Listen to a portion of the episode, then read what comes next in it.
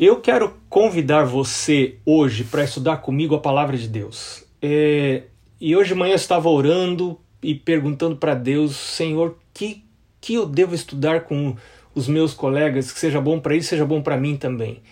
E durante o meu estudo hoje de manhã, é, é, o Pai do Céu me colocou em contato com é, um, um, um, algo que já foi muito importante na minha vida e ainda tem sido um princípio para o meu ministério e eu quero partilhar com você. Então, é um estudo bíblico, não é um sermão, é um estudo bíblico.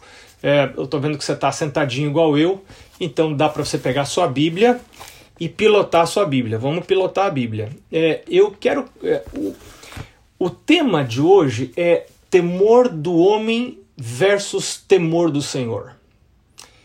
Eu tenho me impressionado muito sobre esses dois assuntos: o temor do homem e o temor do Senhor. E nós vamos começar pelo temor do Senhor. Você conhece de cor Provérbios capítulo 1, verso 7. Não precisa abrir, porque você já sabe de cor. Onde a palavra de Deus diz que o temor do Senhor é o princípio da sabedoria. Mas antes da gente continuar, eu queria orar mais uma vez. Podemos orar? Vamos orar. Nosso Deus, estamos começando mais um dia de atividades. Hoje visitas serão feitas. Pessoas sedentas receberão a água da vida. Nós mesmos queremos receber a água da vida. Nós vamos levar a água que nós mesmos bebemos. Senhor, nos abençoa nas visitas dessa tarde. Nos ajude a ter como prioridade aquilo que para o Senhor é prioridade alcançar pessoas para o seu reino. Senhor, usa-nos como seus instrumentos. Para isso, perdoa os nossos pecados. Nos esvazia de nós mesmos. Cria em nós um coração puro, um coração reto, um coração que teme só a Deus e a nada mais. Um coração destemido para enfrentar o mal, mas que treme ante a palavra do Senhor. Nos dá respeito pela tua palavra, Senhor. Nos dá respeito pelas revelações que o Senhor deixou para nós para os últimos dias, através do Espírito de Profecia.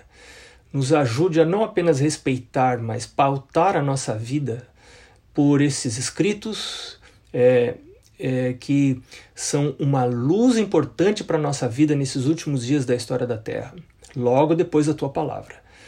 Fica conosco, Senhor, enquanto estudamos a Bíblia agora. Nós rogamos estas bênçãos em nome de Jesus. Amém.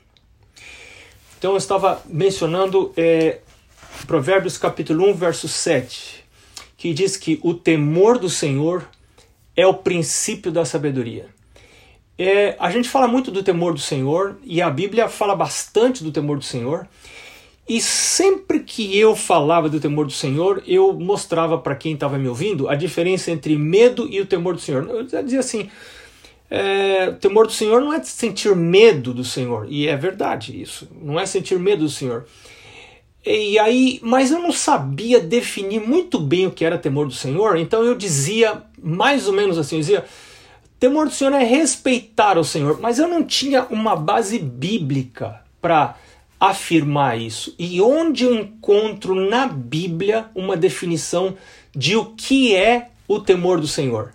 A gente tem sim um conceito, eu, a gente não, desculpa, eu tinha um conceito muito subjetivo do que era o temor do Senhor. O temor do Senhor é assim um respeito, é uma valorização pelo Senhor, mas eu não tinha assim algo palpável. Então eu quero partilhar com você algumas descobertas que vários vocês já fizeram, não é nada novo que eu vou partilhar com você, mas que para mim é novo porque eu descobri não faz muito tempo. Eu quero começar com o Salmo 111, no verso 10. No Salmo 111, o verso 10, você vê um paralelismo muito interessante. Você vê, é, você, a gente tem quatro frases, né? No Salmo 110, no 111, verso 10.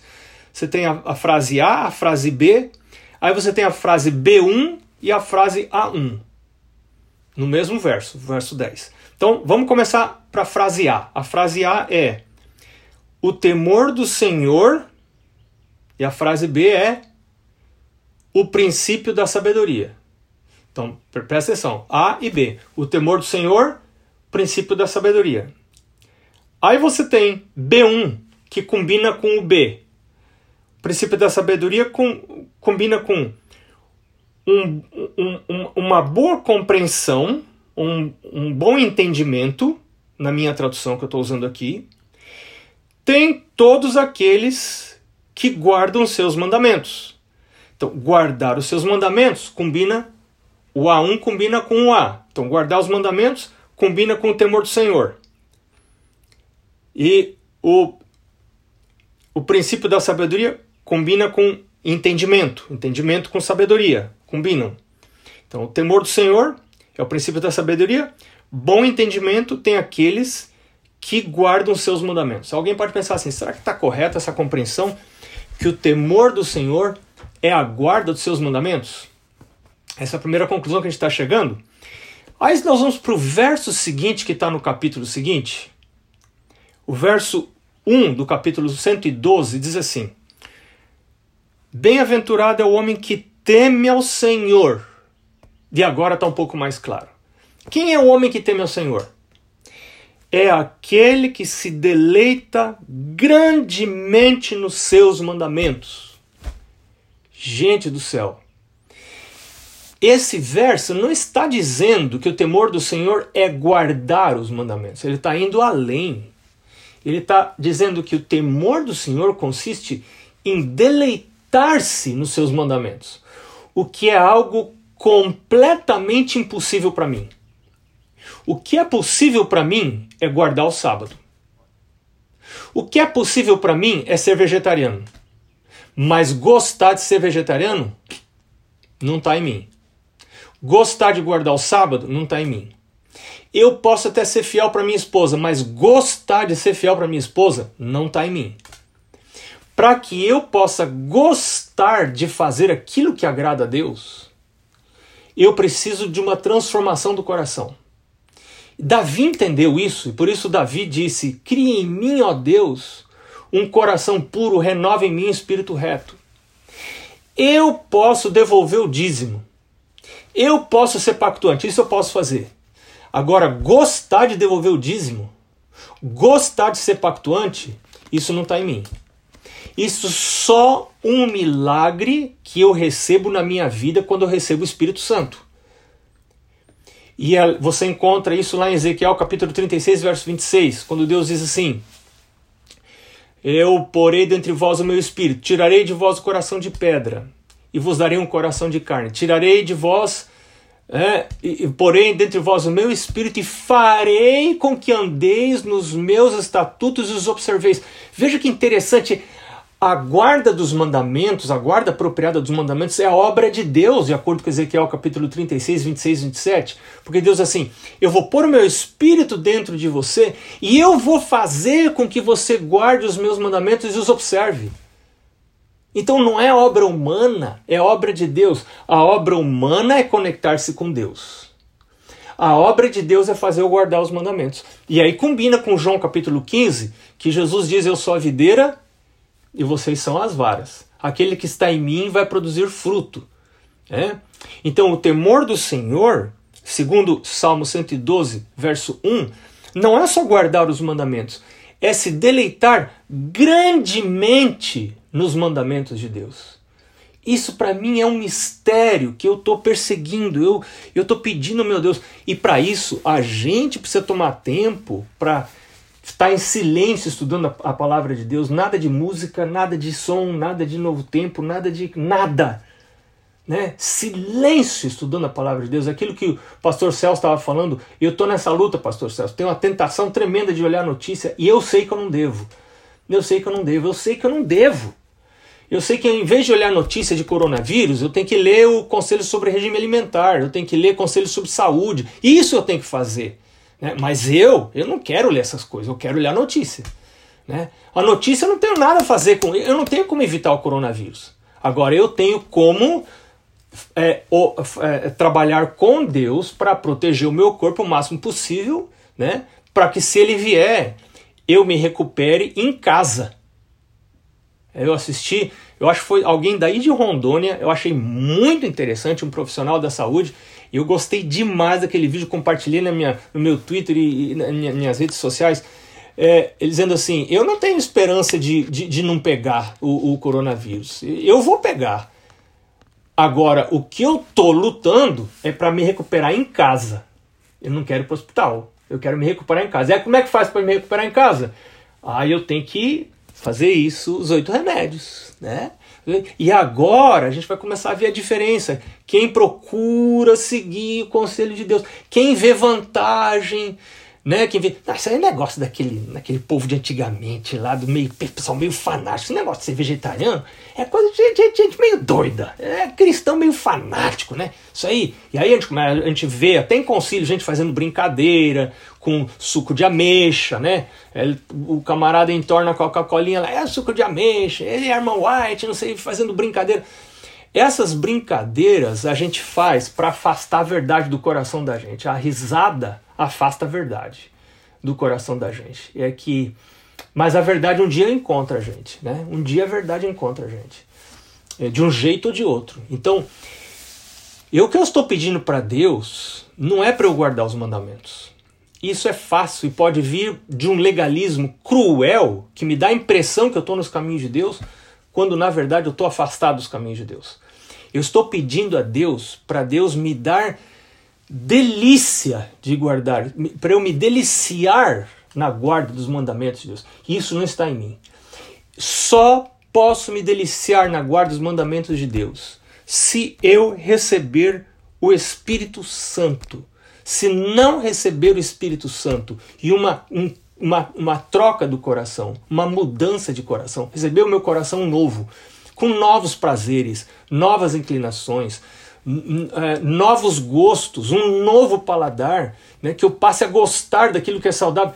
Não é natural para mim, não é natural para mim gostar do que é saudável. Eu gosto do que não presta. É assim em todas as áreas da minha vida. É assim.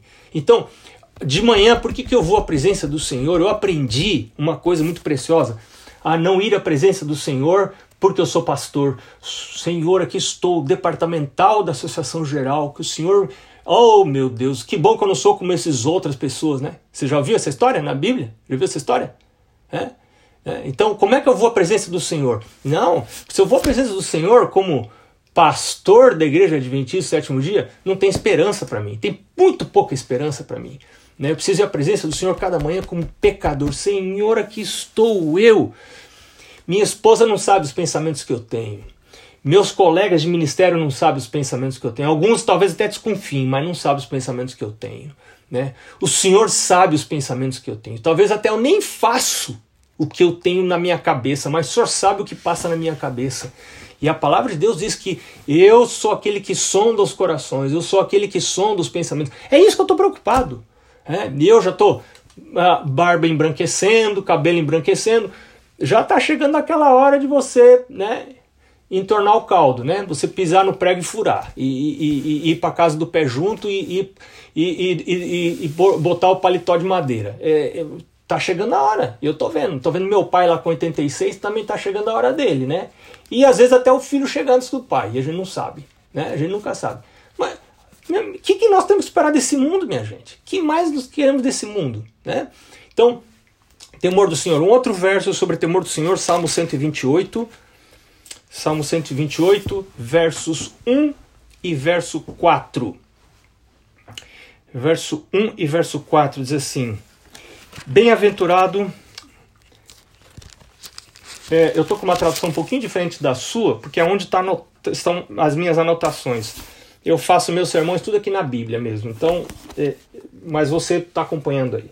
Bem-aventurado aquele que teme ao Senhor, que anda nos seus caminhos. Opa! Bem-aventurado aquele que teme ao Senhor, e agora uma repetição para ênfase e para amplificação da ideia. Né? Bem-aventurado aquele que teme ao Senhor. Quem é aquele que teme ao Senhor?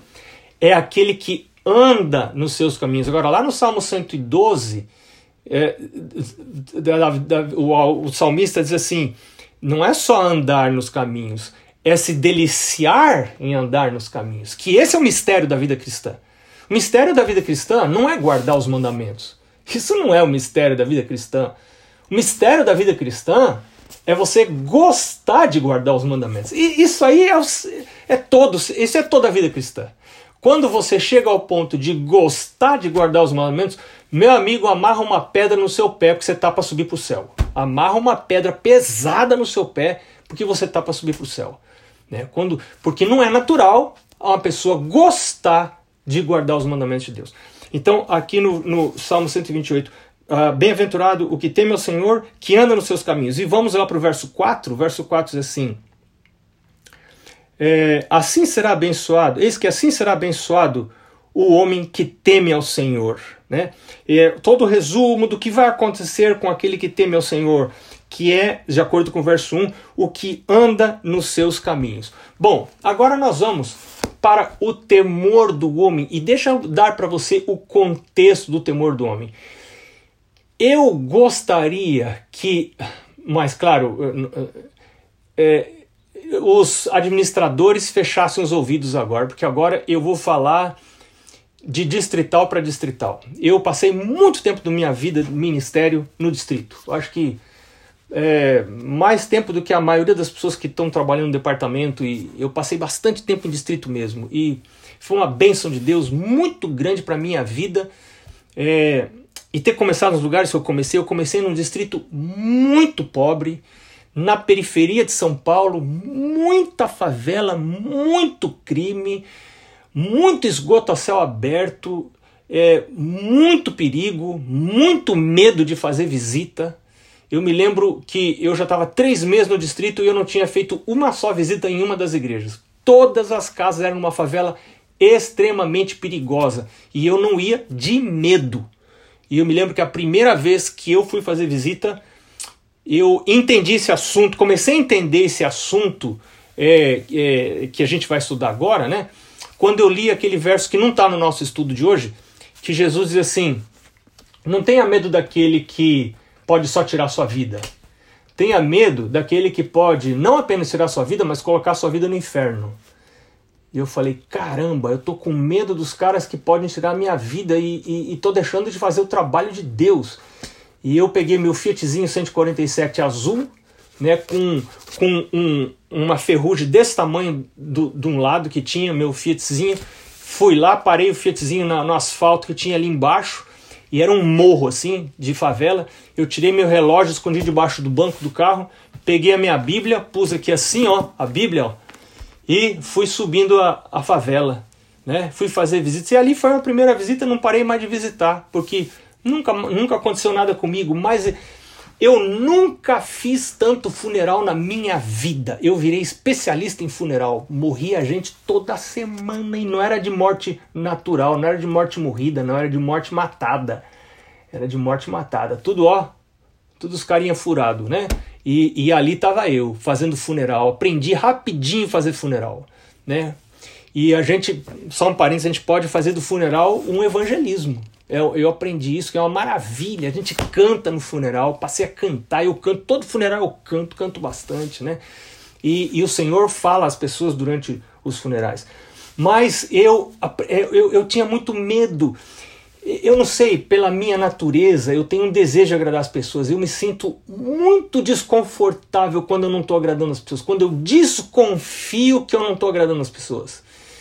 Isso é um problema muito sério no ministério porque eu quero agradar os membros da minha igreja, eu quero eu fico querendo agradar os os líderes da minha igreja, os anciãos da minha igreja, aqueles que vão dar um relatório legal ao meu respeito lá na associação. Ah, eu também quero agradar o presidente, eu quero agradar o tesoureiro, eu quero agradar o secretário, eu quero agradar os departamentais, eu quero agradar todo mundo, porque eu quero fazer o meu lado, entendeu? Então, estou falando de mim, estou falando de mim. Então, eu tenho muita preocupação e quando você, eu tenho essa preocupação, a minha liderança ela é uma liderança desfocada da vontade de Deus. Porque eu lidero, eu tenho uma. E aí está a cilada daquele conceito de liderança serviçal, né? Do líder servo. Servo de quem? Fala aí, servo de quem? Não, tem que servir as pessoas. Primeiro lugar, o pastor não serve as pessoas.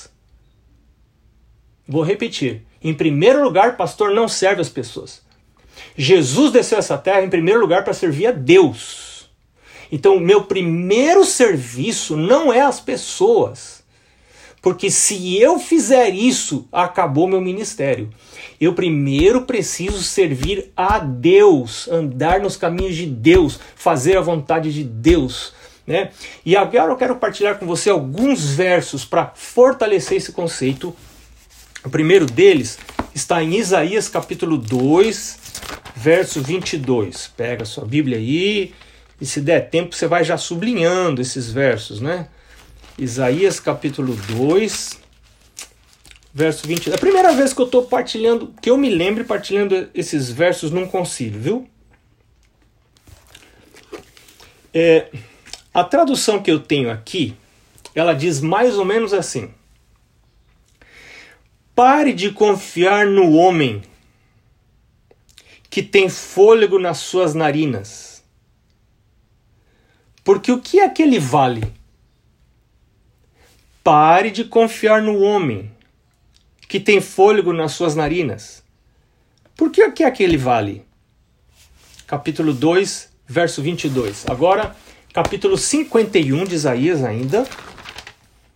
Capítulo 51, versos 7, 8, 12 e 13. Capítulo 51, versos 7 e 8, 12 e 13. O verso 7 capítulo 51 de Isaías. Ouvi-me, vós que conheceis a justiça, povo em cujo coração está a minha lei. Não temais o opróbrio do homem, nem tenhas medo dos seus insultos. Não tenha medo da vergonha do homem, nem tenha medo dos seus insultos. Porque a traça coerá, o roerá como um vestido, e o verme o comerá como a lã, mas a minha justiça será para sempre, a minha salvação de geração em geração. Não tema o homem, não tema os seus insultos. E algumas vezes, por fazer a vontade de Deus, a gente vai sofrer. Algumas vezes, por fazer a vontade de Deus, a gente vai sofrer. Tomara que o sofrimento da gente seja por a gente estar fazendo a vontade de Deus e não por a gente ser chato. Tem gente que é chata, aí sofre e pensa que está sofrendo porque está fazendo a vontade de Deus. Não é porque está fazendo a vontade de Deus, é porque é chata. Então, que não seja por chatice, mas que seja o meu sofrimento por eu querer estar fazendo a vontade de Deus. Versos 12 e 13. Eu, eu mesmo sou aquele que te conforta. Quem és tu para que temas o homem que morrerá? E o filho do homem que será tornado como a grama, como a erva? E te esqueces do teu Criador que estendeu os céus e deitou os fundamentos da terra? e continuas temendo todos os dias por causa da fúria do opressor, a quem ele preparou para destruir? E onde está a fúria do opressor? Essa é uma pergunta de Deus. Gente, esse verso para mim é muito precioso. Quando eu temo o homem, quando eu fico com medo do que o homem pode fazer para mim, quando eu temo a fúria do opressor, né? Eu me esqueço do meu Criador, daquele que deitou os fundamentos da terra. Você sabe essas políticas que a gente encontra em véspera de quadrenal ou de quinquenal? Elas só acontecem por causa do temor do homem. Quando as pessoas não confiam no seu Criador, elas imaginam que precisam fazer política e lançar mão do ativismo para poder alcançar os seus objetivos. E quando a gente faz isso, a gente está esquecendo do Criador. Quando eu me reúno em grupinhos, e meu pai falava, eu, eu dou graças a Deus, meu pai foi meu grande ministerial. Meu pai foi uma bênção, meu pai me deu assim conselhos preciosíssimos um dos conselhos do meu pai era assim: não vá na associação.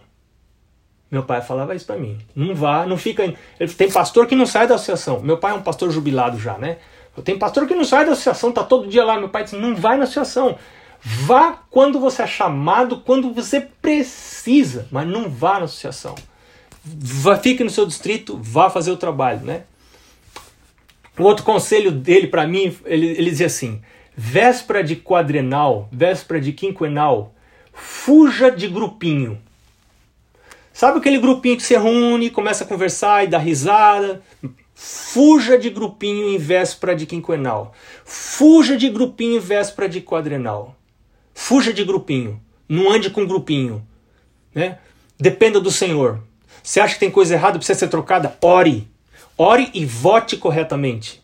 Mas não faça grupinho. Quando a gente começa a fazer esse tipo de coisa, ativismo, imitando o, a, a, a, o, o sistema político mundano, a gente está esquecendo o Criador, esquecendo que existe resposta à oração, esquecendo que eu posso orar e posso ser ouvido. Tem um altar de ouro na frente do trono, de acordo com Apocalipse capítulo 8. Sobe incenso, esse incenso é a oração, são as orações dos santos. Né? Coisa maravilhosa esse texto. Um outro texto é Colossenses capítulo 3. Colossenses capítulo 3 versos 23 a 25. Colossenses, capítulo 3, versos 23 a 25. Diz assim: E tudo que fizerdes, tudo que você fizer, faça de coração, como ao Senhor e não para homens. Ai, ai, ai, ai, ai, ai, ai meus batismos, meus batismos, para quem que eu vou batizar? Eu confesso para você, muitas vezes quando eu ia preencher minhas fichas de batismo, eu não estava pensando no Senhor não. Eu estava pensando na minha foto lá na associação. Como é que eu estou na foto? É? Como é que eu estou na foto? E eu tenho que alcançar meu alvo, e eu tenho que isso, eu tenho que aquilo. Ei, ei, ei, ei, ei, para um pouquinho, esse ministério está desvirtuado. Não, mas estão me cobrando. Cobrar, vão cobrar em tudo que é lugar que você for. Se você trabalhar numa empresa, vá trabalhar numa empresa multinacional para você ver se não vão cobrar você. Vão cobrar você em tudo que é lugar. E um pouquinho de cobrança não faz mal pra gente, porque agora eu é que preciso aprender a lidar. Isso eu sempre pensei. É ouvindo meu pai e ali no tudo bem, eles estão na função deles de me cobrar. Agora eu aqui preciso lidar com isso à vista do meu Deus. Eu tenho que trabalhar para o meu Deus. Eu não trabalho para a associação. Eu não trabalho para o presidente da associação. Ele é o meu, ele é o líder humano aqui, de acordo com, com, com a carne aqui, e está correto, e são os ungidos do Senhor, né? Ele, aí a gente tem que respeitar os ungidos do Senhor, Sejam eles quem forem, a gente tem que respeitar, porque esse é um conceito que está na Bíblia.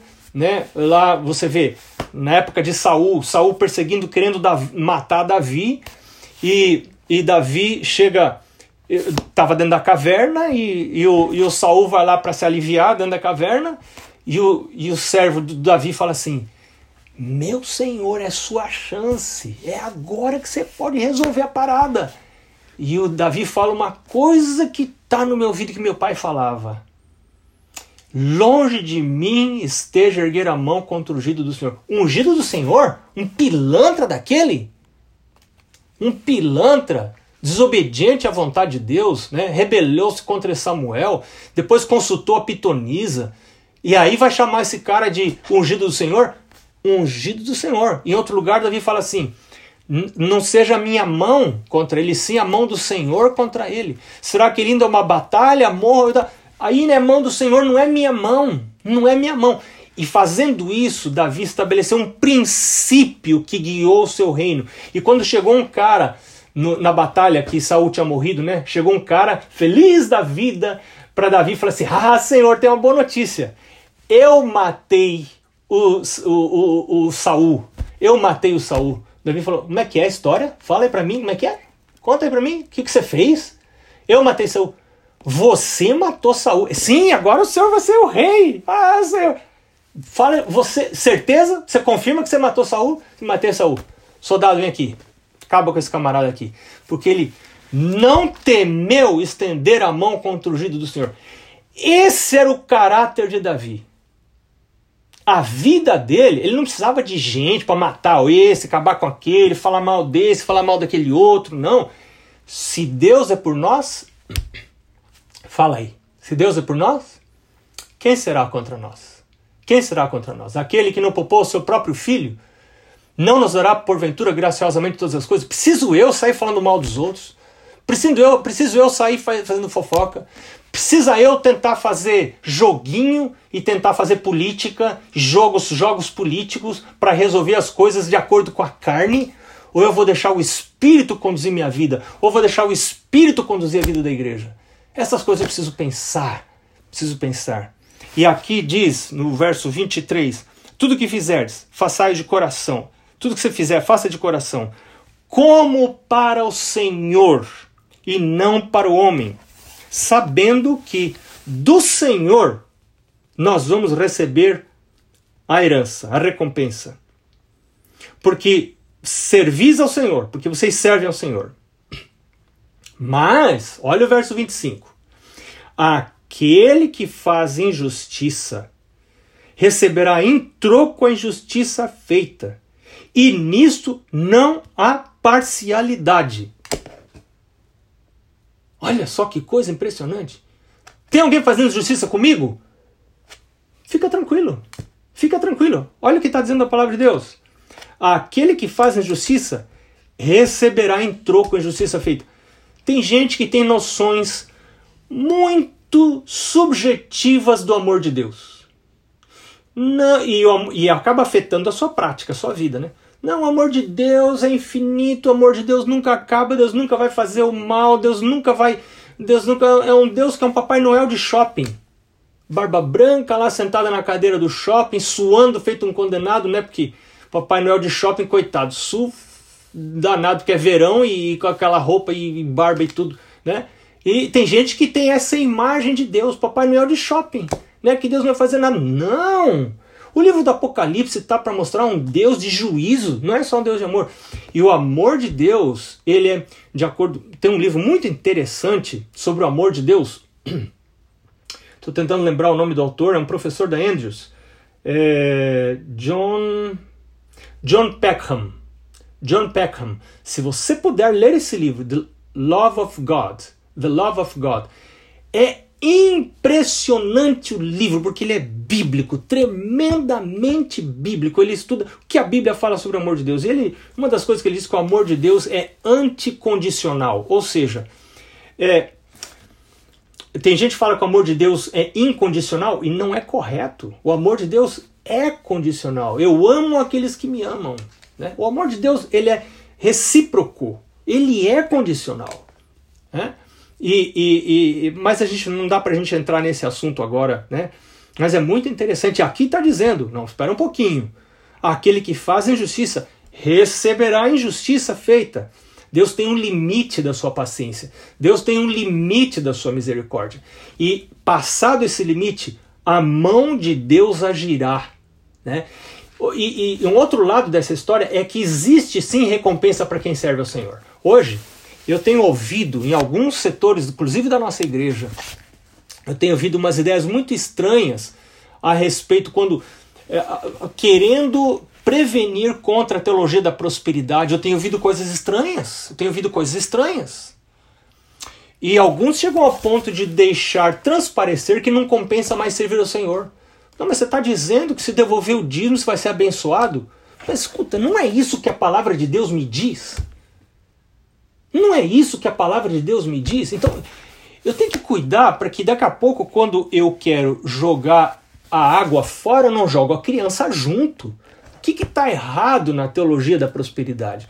O que está errado na teologia da prosperidade, uma das coisas que estão erradas na teologia da prosperidade, é que você nunca é o primeiro a dar. É, a teologia da prosperidade ensina que você, uma das coisas que eles ensinam é que você dá e Deus dá depois da sua dádiva, né? E conforme você dá, que Deus dá para você, ou seja, você que inicia a ação de dar. Mas a teologia bíblica é diferente, ela ensina que Deus é o primeiro a dar, né? Deus primeiro dá, e aí depois você devolve o dízimo e o pacto daquilo que você já recebeu. Você nunca vai dizimar do que você não tem. do que você não ganhou, você nunca vai pactuar do que você não ganhou. O pacto é sempre de alguma coisa que você já ganhou de Deus. O dízimo é alguma coisa que Deus deu primeiro e faz você olhar de volta para Deus, né? E Deus fala assim: se você olhar para mim, você reconhecer que eu abençoo você, e então você dizima e pactua num ato de adoração, dizendo: Meu Deus, eu estou fazendo isso não para ser abençoado, eu estou fazendo isso porque eu já fui abençoado. Né? Olha a diferença. Olha a diferença. Na teologia da prosperidade, você devolve dízimo e devolve pacto para você ser abençoado. Na teologia bíblica, você devolve dízimo, você devolve pacto, porque você foi abençoado. Cada vez que você reconhece a bênção, que você percebe que houve uma bênção, opa, ganhei meu salário, opa, achei um dinheiro na rua, opa, minha sogra me deu um negócio, sogra boa, hein? É, opa, me deu um negócio aí, aconteceu um negócio aí. Eu reconheço isso dizimando, pactuando. Não é com a igreja o meu negócio, não tem nada a ver com a igreja tem nada a ver com a igreja. Eu não tô, não, não é para a igreja que eu estou fazendo um favor. Não. Eu estou adorando meu Deus que eu reconheço que ele me deu. Então eu dou depois seguindo a sua dádiva. É uma resposta, na verdade. É uma resposta de algo que ele faz. Então, o Senhor começa fazendo isso, né? Então, o Senhor recompensa sim. Há recompensas. E a Bíblia está cheia de histórias de recompensas. E há juízos para aqueles que praticam o mal. E a Bíblia é clara sobre isso. Um outro texto que a gente vai ler é o Salmo 119. E se eu passar um pouquinho do, do meu horário aqui, pastor, uh, pastores, eu vou, depois, pastor Valci, eu vou diminuir na segunda parte, tá? Salmo 119, Salmo 119, verso 23. Salmo 119, verso 23 está aqui. Ai, ai, ai. Hum. Já aconteceu isso com você? Príncipes, não é gente pequena, não, gente grande. Príncipes se assentam para falar contra mim, para falar de mim, para falar contra mim. O que, que fazia Davi, hein? O que, que fazia Davi? Deixa eu perguntar para você. Ah, às vezes a gente. Você nunca desconfiou? Eu não sei. Eu, eu, eu não devo ser muito certo da cabeça. É bem provável que eu não seja muito certo da cabeça, porque eu tô sempre desconfiando que estão falando de mim. É? Devem estar tá falando de mim. Tem um grupinho ali, estão falando de mim. Às vezes o presidente olha assim para mim, ele não deve estar tá gostando do meu trabalho, né? E, e, eu, tendo, eu tenho a tendência de achar que eu sou o centro da atenção do presidente. Né? Ele olha para mim, acho que ele não está gostando do meu trabalho, ele não está nem aí comigo. Né? Mas eu estou achando que ele não está gostando do meu trabalho, que estão falando contra mim. E tem gente que chega perdeu a noção da realidade, né? Vai viajando, viajando nessas paranoias de estão todos contra mim, estão todos contra mim, vai viajando, vai viajando. E eu sei de gente que chega ao ponto que vai lá para o presidente perguntar: tá tudo bem? O senhor está contente com o meu trabalho? Que, que é isso? Não faça isso jamais. Você não tem que, você não tem que perguntar isso para o presidente. Você não tem que perguntar se está gostando do seu trabalho. Sabe para quem que você tem que perguntar? Vou falar para você para quem que você tem que perguntar. Você tem que dobrar o seu joelho de manhã cedo, ir à presença do Senhor e fa fazer essa pergunta para o Senhor: Senhor, o senhor está gostando do meu trabalho? Eu estou sendo reto diante do Senhor? Eu estou sendo honesto?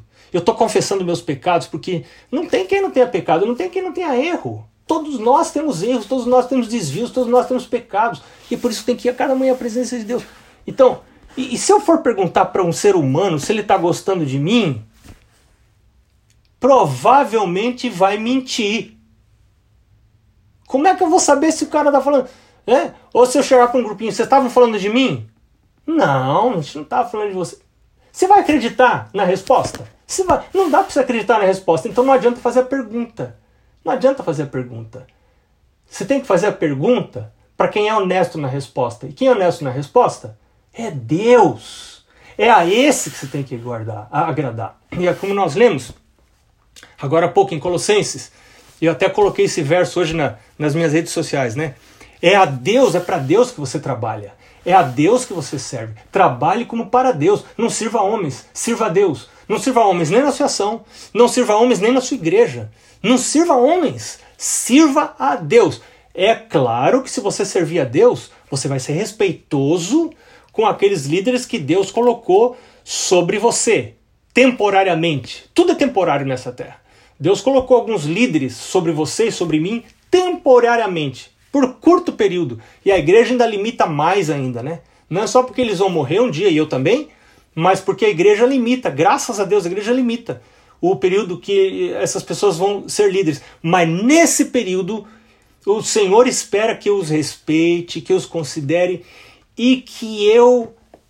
A Bíblia diz assim: não saia da vossa boca nenhuma palavra torpe, e sim unicamente a que for boa para edificação, e assim transmita graça para os que ouvem. Ou seja, se tem alguma coisa boa que eu posso falar do, do daqueles líderes que Deus colocou sobre mim, então eu abro a minha boca.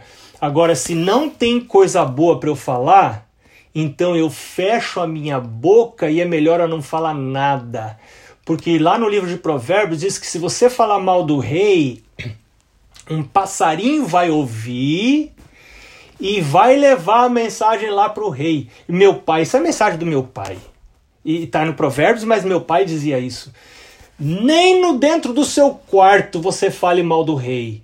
Nem dentro do seu quarto, porque um pass... Provérbios fala isso, um passarinho vai ouvir e tem, meu pai falava assim, vai, tem sempre alguém querendo fazer a sua moral em cima de você. E aí você tá lá num grupinho de dos brothers, dos seus brothers, né? Está ali nos seus brothers, todos os amigos, né?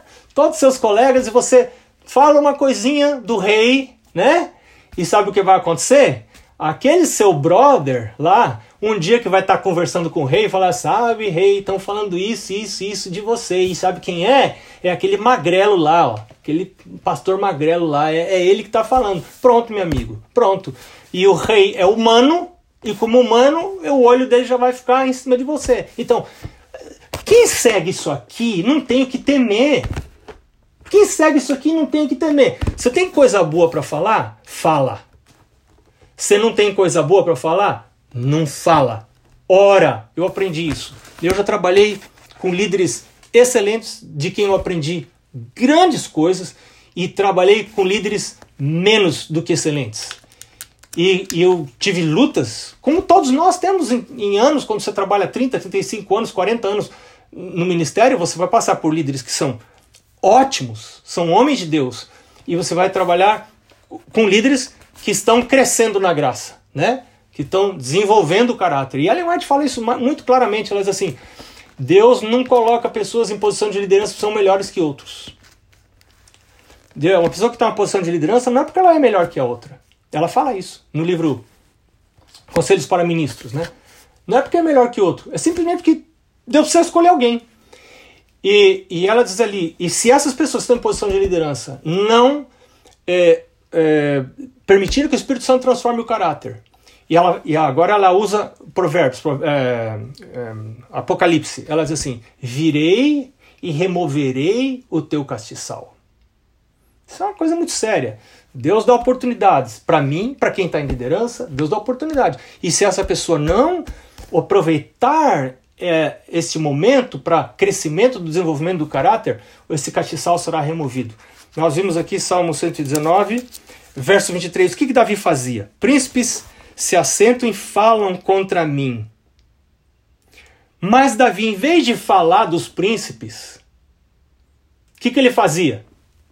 Verso 23.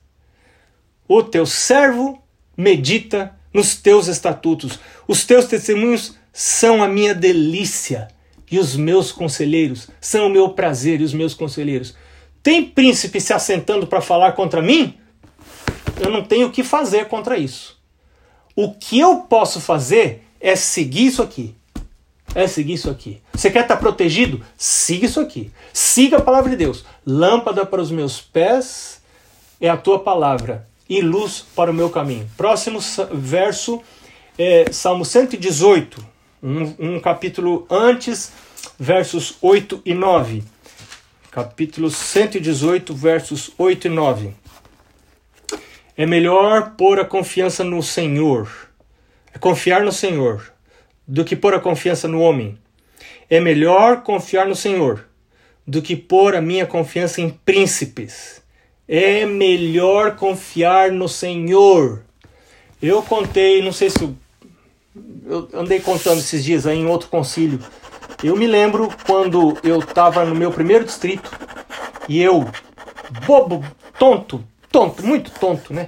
É, é, no meu primeiro ano de distrito, o, o secretário chegou para mim e falou assim: Pastor, qual que é o seu alvo de batismo? Não tinha nem ideia de quanto que se colocava de alvo, né? E eu me lembro que era. Eu sei que eu botei. Eu ia botar cento e poucas pessoas. Era um distrito pequenininho, assim, de periferia, poucas igrejas, pouca gente. Mas eu, assim, para não botar 100, para não ficar uma coisa, né? Eu botei 98, porque era, né? Para ser, assim, um pouco mais humilde. E eu sei que quando eu falei 98, o secretário olhou assim para mim, ficou quieto, não falou nada. E eu, e eu, assim, na minha inocência, eu pensei, mas qual é o problema, né? 98. E eu não sei se eu cheguei a batizar 20 naquele primeiro ano. Foi uma coisa tremenda. E, e, e todo concílio eh, se comparava o alvo com o que você já tinha alcançado, né? Cada concílio era uma humilhação para mim, cada concílio uma humilhação, né? Que coisa, que coisa. E eu, eu assim fui ficando numa situação, numa situação, tudo dando errado, tudo errado, tudo errado, tudo que você pode imaginar que podia dar errado, deu errado, né? Até meu casamento estava dando errado, tudo errado. E eu me lembro que um dia eu estava tão desesperado assim, porque a coisa não ia para frente, meu distrito cada vez mais para trás e e a minha autoavaliação estava terrível, terrível, terrível, terrível. Aí um dia eu encontrei no supermercado com o pastor Hermano Bassi. Pastor Hermano Bassi é um pastor já falecido, um italianão. Um italianão que só o dedo dele era uma bitela desse tamanho assim, olha. Era, era um dedo, um rosto, um homem. Quando ele, quando ele assim se, se exaltava, subia um vermelho. Sabe aquelas pessoas que se exaltam, o, o rosto chega ficar iluminado, assim. Subia aquele vermelhão, assim, ele ficava vermelho, quase, quase saia fogo pelas ventas do, do, do, do, homem, né? E aí eu me lembro, e eu era assim, é, contemporâneo do filho dele, e ele conhecia meu pai e tudo. Encontrei ele, eu fui fazer uma corrida, final da tarde, aí passei no supermercado, comprar umas, umas comidas, uma coisa, encontrei com, com o pastor Hermano. E ele me conhecia de pequeno, de menino, né? E ele, eu acho que até já estava jubilado, não sei. Aí ele perguntou para mim aquela pergunta que o pessoal faz, né? Assim, e aí, Márcio, como vai o seu ministério? E a gente sempre mente, né? A gente fala, ah, vai bem, pastor, vai bem, né? A gente sempre mente. Né? Aí eu não sei por que eu fui falar a verdade. Sabe com essas bobeiras que dá assim? Eu estava tão desesperado que eu precisava desafogar com alguém e eu falei a verdade para ele. Falei, pastor, tá mal meu ministério, tá mal. Ele olhou para mim assim, ele, ele surpreendeu de eu falar a verdade, né? Ele surpreendeu, com certeza. E aí ele olhou assim para mim e disse: Por que está mal, meu filho? Falou assim. Aí eu disse: Ah, pastor, porque eu não estou batizando nada e tá muito ruim e, e eu acho que a associação vai me mandar para rua, pastor. Logo, logo vai me mandar para rua. Não, não, não, não, não vou durar no ministério. Aquele homem pegou o dedo dele assim, aquele dedo né? Que era dois metros de largura o dedo dele. Enfiou aquele dedo dele assim no meu nariz, literalmente, e falou assim: Se Deus te chamou, homem nenhum te tira. E isso eu carrego para a vida. Eu preciso ter a confirmação do meu chamado de Deus. E essa confirmação eu recebo de manhã cedo quando vou à presença de Deus. E o meu consolo é que Deus não chama perfeitos, porque se Deus chamasse perfeitos, nenhum de nós estaria no ministério.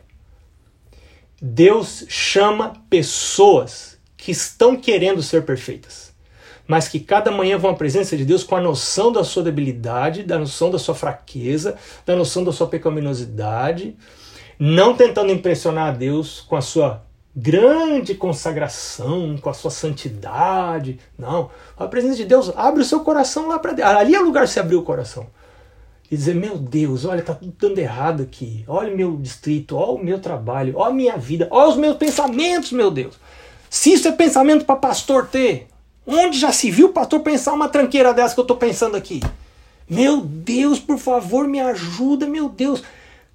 Oração de Davi. Davi era um pilantra, mas muito maior do que Saul. Você sabe da história. E por que, que Davi foi um homem é, considerado segundo o coração de Deus? Porque Davi tinha esse negócio de abrir o coração para Deus. Não fechava o coração para Deus. E quando vinha o profeta falar para ele, ó, oh, é você, Davi. Ele, rei e tudo, baixava a cabeça. Baixava a cabeça. É sim, tá certo. O Senhor tá certo, eu tô errado. Essa atitude é preciosa demais aos olhos de Deus. Né? Você, do jeito que você é, leia o Espírito Profecia. Leia o Espírito Profecia. Não fuja do Espírito Profecia. Não fuja das coisas que agridem você. Se eu sou um pastor que fujo das coisas que me agridem, eu vou continuar do jeito que eu sou. Pro resto da vida. E possivelmente perder a vida eterna. Então eu tenho que ler o Espírito Profecia para quê? Para tomar pancada. É para isso que eu tenho que ler o Espírito Profecia. Teve gente que me falou, pastor, é, eu, eu, eu, li até eu parei porque eu tomo, tomo muita pancada. É para isso mesmo, meu filho. É para isso mesmo, você tem que ler, é para tomar pancada mesmo. Porque você toma pancada, você vai lá para Jesus assoprar, né? Jesus assopra a sua pancada. Fala assim: ó aqui, Senhor, comparando, comparando com a tua revelação com a minha vida, tá, tá feio o negócio. Jesus fala assim: eu não vim buscar justos, eu vim buscar pecadores. Os sãos não precisam de médico, quem precisa de médico são os doentes. É para isso que eu vim. Agora, para eu ir nessa, desse jeito à presença de Deus, eu preciso ter noção da minha pecaminosidade. E eu só tenho noção da minha pecaminosidade quando eu sou confrontado com esses escritos. É para isso que eu tenho que ler essas coisas. E deixa eu só falar um negócio para você. Pastor não pode ficar lendo só desejado, caminho a Cristo, devocionais. A gente tem que, meu amigo, a nós temos que ler outras coisas. Nós temos que ler os nove volumes dos testemunhos para a igreja. Né? Nós temos que ler conselhos sobre mordomia. Pastor tem que saber de tudo. Nós temos que ler conselhos sobre regime alimentar. Nós temos que saber de tudo. Você sabe por que surgem fanáticos por aí pregando doideiras com relação à saúde? Porque nós nos calamos. Nós nos calamos e quando nós nos calamos de falar aquilo que Deus revelou, e a gente tem dúvida e acha que aquilo é coisa de fanatismo, aí nós nos calamos, nós abrimos portas para os fanáticos falarem. E aí os membros da igreja sinceros falam assim: pera um pouquinho, meu pastor não está falando aquilo que está escrito ali. Aí vem esse outro, ele não sabe, ele imagina que é uma pessoa consagrada, mas é um doido. Aí o doido começa a falar coisa que está escrito, ele, opa, ele tira a confiança do pastor e vai botar confiança no doido. Por quê? Porque o pastor não está falando. É um cão que não ladra, não está falando aquilo que é difícil, mas que está revelado e é para nossa proteção, é para nossa salvação, especialmente nesses últimos dias, né? Então, é, um outro verso, eu vou pular Salmo 146, você pode ler depois Salmo 146, que tem a ver com isso, por causa do tempo eu vou pular. É, vamos para os últimos dois versos, que é Eclesiastes capítulo 10, verso 4. Esse verso é demais. Eu estava conversando com um pastor um dia desses, que estava muito chateado por causa do seu ministério, com medo da administração, medo de ter pisado na bola, e, e eu li esse verso para ele. É? É, deixa eu ler esse verso numa outra tradução, na sua tradução aqui, que eu acho que ela está melhor do que na tradução que eu tenho. Eclesiastes capítulo 10, verso, verso 4. Eclesiastes 10, verso 4. Diz assim: Levantando-se contra ti a indignação do governador, não deixes o teu lugar, porque o ânimo sereno acalma grandes ofensores. Ai, ai, ai, ai, ai. Você acha que está tendo problema, você imagina. Também não adianta você ir lá perguntar, porque nem sempre as pessoas, infelizmente, não vão falar totalmente a verdade. Então, você acha que tá, o ânimo do, do governador está contra você? Não deixe o posto de dever. Mantenha suas rotinas. Mantenha sua comunhão com Deus. Ande com Deus. Renove a sua vida com Deus. Pergunte a Deus se sua vida agrada a Ele. E tenha certeza de que você está vivendo debaixo do temor de Deus e não do temor dos homens. Ao mesmo tempo, você vai respeitar os homens, é claro. E último verso, Deuteronômio capítulo 1, verso 17. Deuteronômio capítulo 1, verso 17. Diz assim: Não mostre parcialidade no julgamento. Você deve ouvir tanto o pequeno como o grande. Não temas, não tenhas medo da presença do homem, porque o julgamento é de Deus. Imparcialidade. Se sua vida está nas mãos do Senhor, algumas vezes no distrito você vai ter que tomar decisões que vão desagradar, às vezes até a maioria. Mas se você tem certeza que a sua decisão está baseada no assim do Senhor, é, é, você pode seguir firme. Eu me lembro uma vez que eu pastorei uma igreja, uma outra igreja, um outro distrito é, de gente de muita influência, e eu me lembro que precisavam disciplinar um homem que era filho de uma pessoa muito importante. Uma pessoa muito importante na igreja e muito importante no mundo secular. Muito conhecida e muito rica. E, e eu tentei visitar essa pessoa várias vezes, liguei muitas vezes, a pessoa fugiu. Eu tentei ir sem marcar visita e a pessoa não me recebeu. E eu finalmente precisei por fidelidade à palavra de Deus e, a, e, a, e, ao, e ao que é correto, precisei trazer à igreja a recomendação da disciplina dessa pessoa, a remoção. E a comissão da igreja votou não não recomendar a disciplina dessa pessoa que estava vivendo uma vida é, em desacordo com a, a lei de Deus, com, claramente em desacordo com a lei de Deus, e fato conhecido e público. E, e apenas duas ou três pessoas mais votaram a, em favor da disciplina, mas a comissão da igreja não votou a favor da disciplina. E você vai fazer o quê? E eu orei a Deus e eu disse para eles: eu, por favor, secretário da igreja, escreve aí, escreve aí no livro que o pastor é, é, propôs a, a remoção, o pastor propôs a disciplina, mas a comissão não aceitou. Mas essa é, a, essa é a posição do pastor da igreja. Escreve no livro aí. E ficou isso. E logo depois eu saí daquele distrito e não sei o que aconteceu. E eu me lembro assim, foi uma situação muito difícil para mim, muito difícil. Deus nos chama em alguns momentos para tomar, amar as pessoas, sempre amar as pessoas, mas ficar do lado correto. O lado correto é o lado do Senhor. É o lado de cima, não é o lado aqui de baixo. É o lado de cima. Se Deus é por nós, quem será contra nós? Aquele que não poupou o seu próprio filho, antes a si mesmo se entregou por nós, porventura, não nos dará graciosamente todas as coisas? Confia no Senhor e faz o bem. Habita na terra e alimenta-te da verdade. Agrada-te do Senhor e ele satisfará os desejos do teu coração. Entrega o teu caminho ao Senhor. Confia nele e o mais ele fará. Deus abençoe você, pastor. Amém.